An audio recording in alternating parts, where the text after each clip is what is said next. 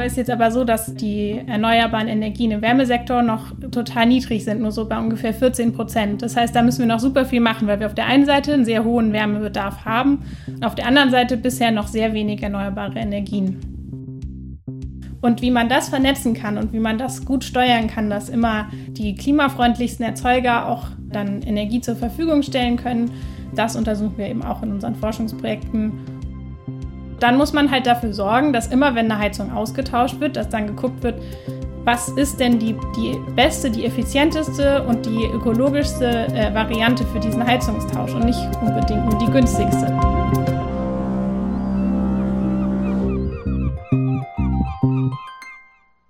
Moin moin, liebe Hörerinnen und Hörer und willkommen zum Nebelhorn, dem Hörfunkformat der Scientists for Future in Hamburg. In unserem Format stellen wir euch Menschen vor, die sich in und um Hamburg auf verschiedensten Gebieten mit dem Thema einer nachhaltigen Zukunft beschäftigen. Wir wollen mit Forscherinnen, Forschern und Menschen aus angrenzenden Bereichen über ihre Tätigkeiten, Herausforderungen und die Lösungsansätze sprechen. Dabei versuchen wir, sowohl spannende Details über den aktuellen Stand der wissenschaftlichen Entwicklungen zu zeigen, als auch ein Bild davon zu zeichnen, wen ihr hier in der Hamburger Forschungslandschaft alles finden könnt. Mein Name ist Thomas und heute spreche ich mit Nina Kicherer. Nina ist wissenschaftliche Mitarbeiterin an der Hochschule für angewandte Wissenschaften am Competence Center für erneuerbare Energien und Energieeffizienz, kurz CCFE, und arbeitet da im Bereich der Wärmeforschung. Hallo Nina. Hallo. Nina, was machst du eigentlich genau bei der Arbeit? Ähm, wir untersuchen bei uns im Forschungsteam, ähm, wie wir heizen können, ohne dabei dem Klima zu schaden.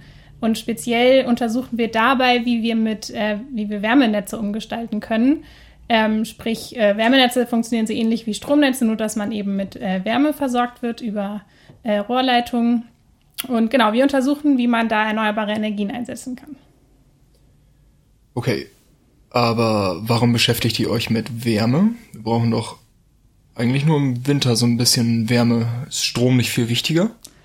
Also tatsächlich ist es so, dass ähm, der Endenergieverbrauch, also der, die Energie, die der Verbraucher tatsächlich benötigt, in Deutschland zu 50 Prozent im Wärmesektor anfällt. Also 50 Prozent von aller Energie, die wir verbrauchen, brauchen wir für Wärme. Und zwar hauptsächlich zum Heizen und für äh, Prozesse in der Industrie.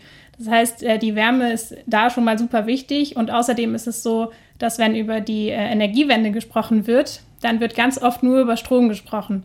Ähm, und ähm, dabei ist jetzt aber so, dass äh, die erneuerbaren Energien im Wärmesektor noch total niedrig sind, nur so bei ungefähr 14 Prozent. Das heißt, da müssen wir noch super viel machen, weil wir auf der einen Seite einen sehr hohen Wärmebedarf haben und auf der anderen Seite bisher noch sehr wenig erneuerbare Energien. Okay, und was sind da die Ansatzpunkte? Was kann man da machen? Und äh, welche Rolle spielen die Wärmenetze, von denen du gerade gesprochen hast? Ja, also es ist so, dass bisher tatsächlich die Wärmeversorgung hauptsächlich über Einzelheizungen ähm, passiert. Das heißt, ähm, die Häuser haben einzelne kleine Heizanlagen bei sich zu Hause in den meisten, in, in den meisten Fällen. Aber es ist so, dass ähm, Wärmenetze eben auch eine Rolle spielen können, weil es so ist, dass wenn, also wenn wir jetzt die ganzen Einzelheizungen ersetzen müssen, weil die werden hauptsächlich heute mit Gas betrieben, mit Erdgas, das ist fossil. Und da müssen wir uns jetzt ganz viel, also da müssen wir uns jetzt Lösungen einfallen lassen, weil wir eben so wenig Erneuerbare haben. Und dann, äh, da müssen wir jetzt eben schauen, wie können wir das schaffen. Also wir schaffen es jetzt nicht, ähm, alle Einzelheizungen äh, nur noch mit Strom oder so zu betreiben, ähm, weil gerade in Städten können Wärmenetze eben eine große Rolle spielen, wo viele Häuser zusammen auf einem Fleck sind, die viel Energie verbrauchen, viel Wärme. Da kann man gut Wärmenetze einsetzen. Und ähm, in Hamburg liegt die, die Wärme, also die, die, die Wärmenetzquote ungefähr bei einem Viertel gerade. Also ein Viertel der Häuser wird über Fernwärme versorgt.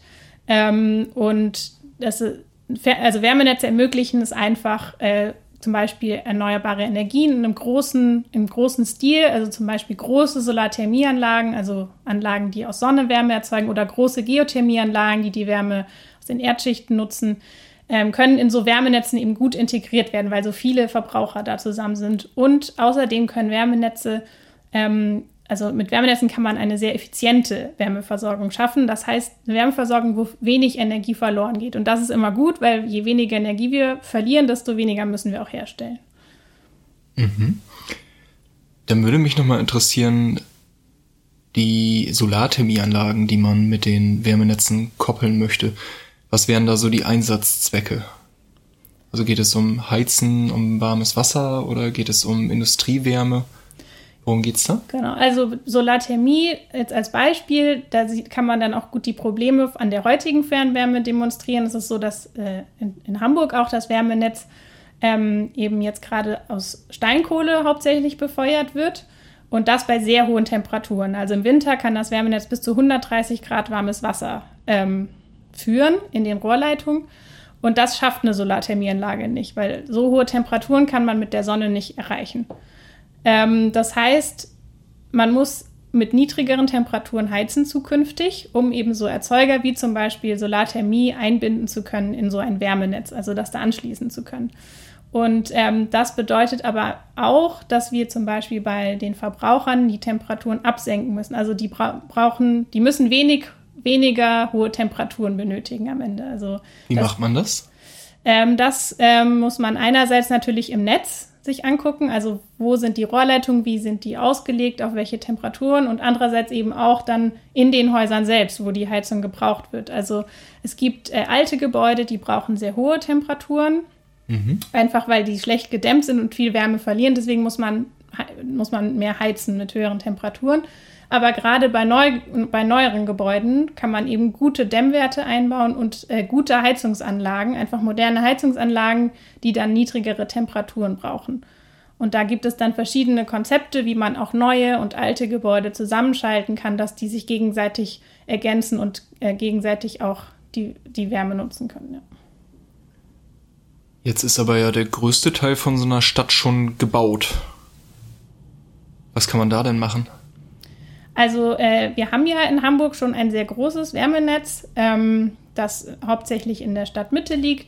Und trotzdem gibt es da zum Beispiel noch viele Straßen, die noch nicht angeschlossen sind. Also das nennt sich dann Nachverdichtung. Das bedeutet, dass man da, wo das Wärmenetz schon liegt, zum Beispiel neue Leitungen bauen kann an äh, also in Straßen, die noch nicht angeschlossen sind. Oder man kann auch ähm, in, weit, also in Gebieten, die weiter weg liegen, auch kleine Wärmenetze bauen in einzelnen Quartieren, die dann ein paar Häuser nur versorgen. Ähm, und äh, genau, also und dann muss man halt dafür sorgen, dass immer, wenn eine Heizung ausgetauscht wird, dass dann geguckt wird, was ist denn die, die beste, die effizienteste und die ökologischste äh, Variante für diesen Heizungstausch und nicht unbedingt nur die günstigste. Also weil heute werden eben oft Gaskessel noch gegen Gaskessel getauscht. Das ist insofern problematisch, als dass Heizungsanlagen 30 Jahre laufen oder so.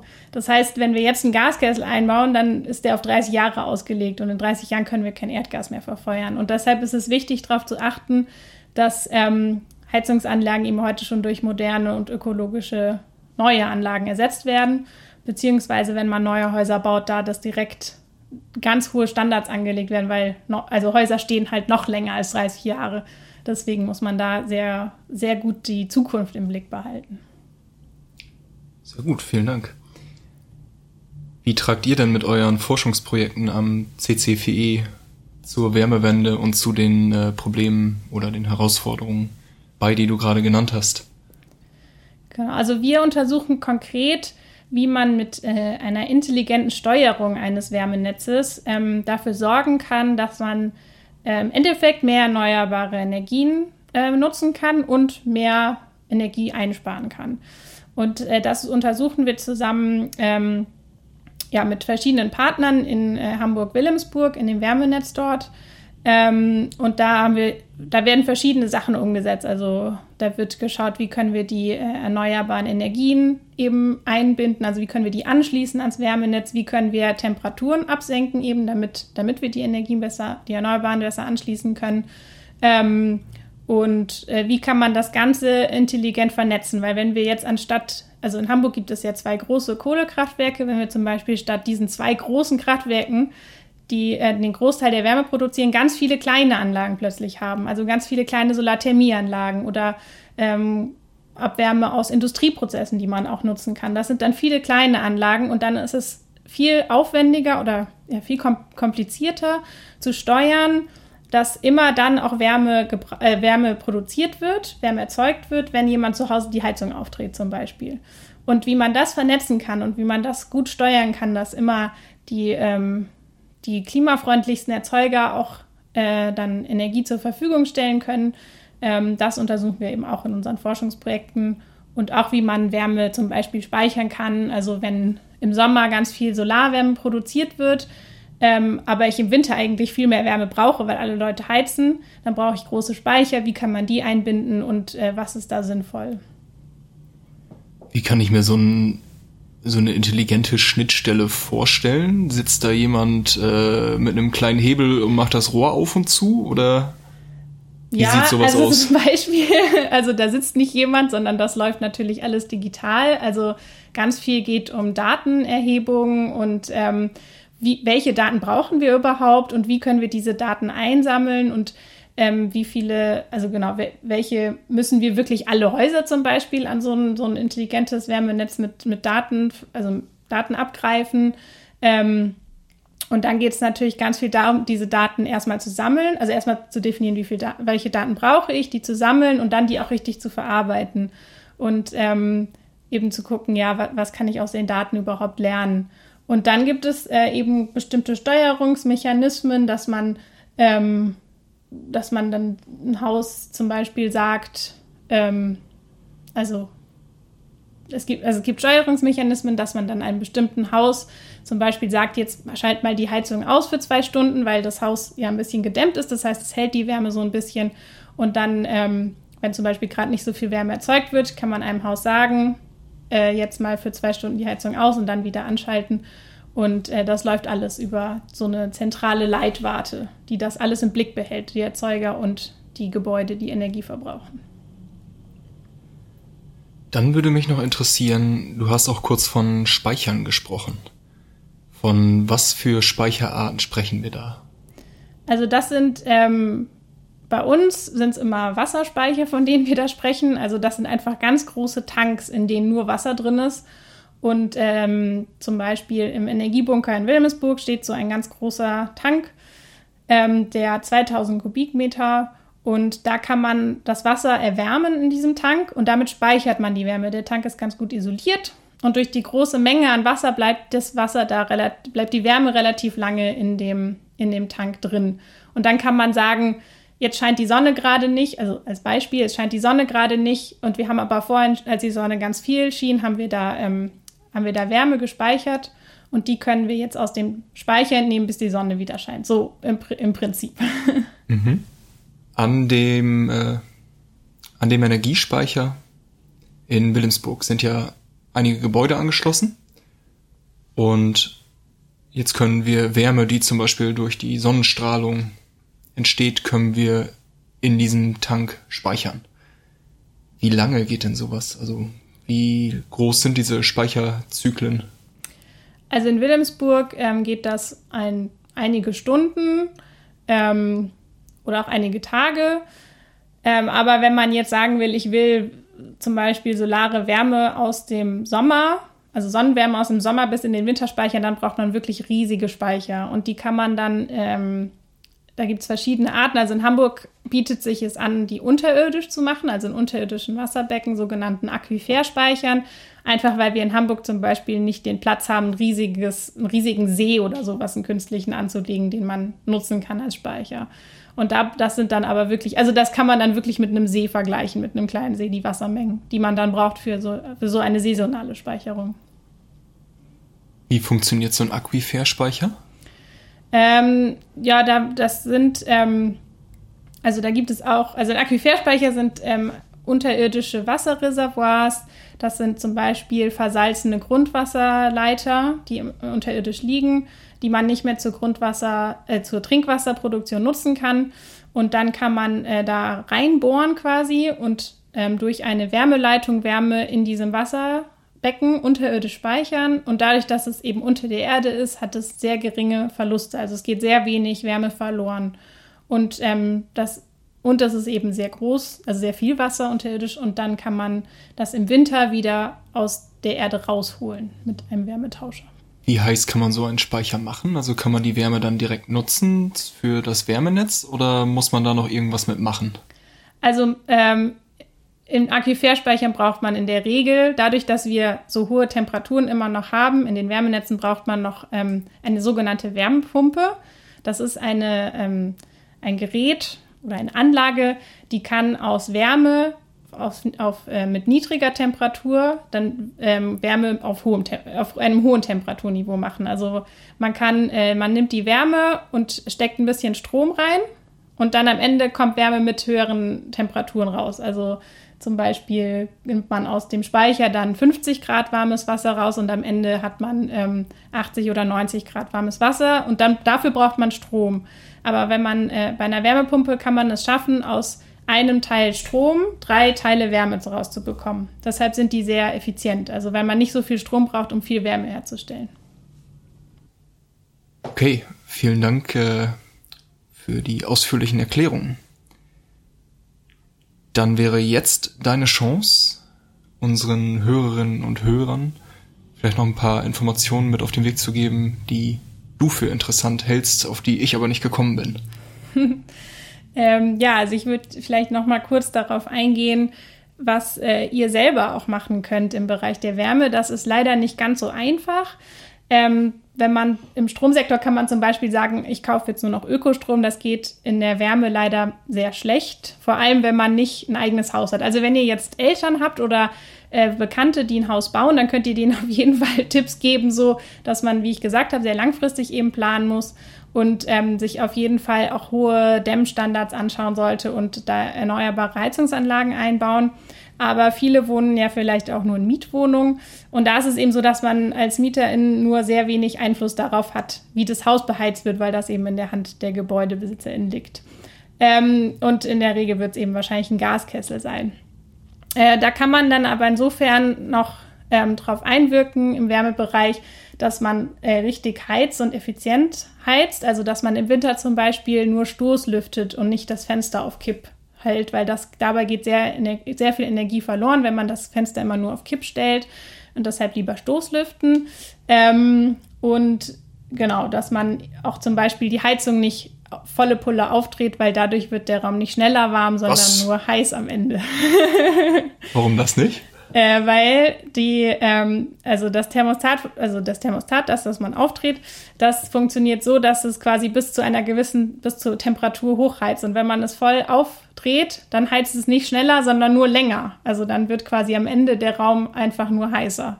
Das heißt also, dieses Thermostat hat so eine Grundtemperatur vielleicht 18 Grad. Und wenn ich dann auf 5 stelle, dann sind es vielleicht 18 plus 5 Grad oder sowas. Ja, oder wie also kann ich mir das vorstellen? Ein bisschen mehr, aber genauso. Wenn man es auf 2 stellt, dann wird der Raum einfach, ich glaube, meistens auf 20 Grad geheizt. Und das ist in der Regel ausreichend, auch im Winter. Und äh, deshalb, also zu, es, ist, es ist schlecht, wenn man zum Beispiel dann das Fenster auf Kipp stellt und die ganze Zeit die Heizung auf 5. Das ist sehr Energie, also das ist sehr ineffizient. Das sollte man vermeiden. Und ähm, ja, sonst kann ich noch mitgeben, dass wir im Wärmesektor jetzt noch eine riesige Aufgabe vor uns haben, dadurch, dass wir jetzt neben den Wärmenetzen ähm, auch eben noch die 75 Prozent in Hamburg, die 75 Prozent anderen Heizungen haben, wo niemand so richtig weiß, wie man es eigentlich erneuerbar umstellen kann. Es gibt interessante Ansätze und so, aber die müssen eben noch in die breite Masse kommen und da können sich gerne auch junge Leute einbringen mit ihren innovativen Ideen. Ich weiß nicht, wenn ihr jetzt vielleicht gerade über Berufswahl nachdenkt oder sowas. Super spannendes Feld auf jeden Fall. Dann melden sich alle interessierten Hörerinnen und Hörer bei dir, Nina. Ich danke dir vielmals für das Gespräch und wünsche dir einen schönen Abend. Dankeschön, ebenso. Das war unsere Pilotfolge für das Nebelhorn, den Podcast der Scientists for Future Hamburg. Ich habe gesprochen mit Nina Kicherer vom Competence Center für erneuerbare Energien und Energieeffizienz an der HAW. Wenn ihr weiterführende Informationen zum Thema Wärmenetze und Wärmewende sucht, dann können wir euch zwei Links empfehlen. Auf der Seite wärmewende.de findet ihr viele Informationen, die euch einen guten Einstieg in das Thema geben. Und auf YouTube findet ihr ein sechsminütiges Video mit dem Titel Smart Heat Grid Hamburg.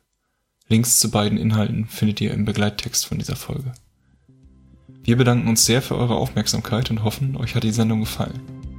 Wenn ihr Fragen, Anmerkungen oder Wünsche zum Format habt, schreibt uns gern oder besucht uns auf unserer Website hamburg.scientistforfuture.org.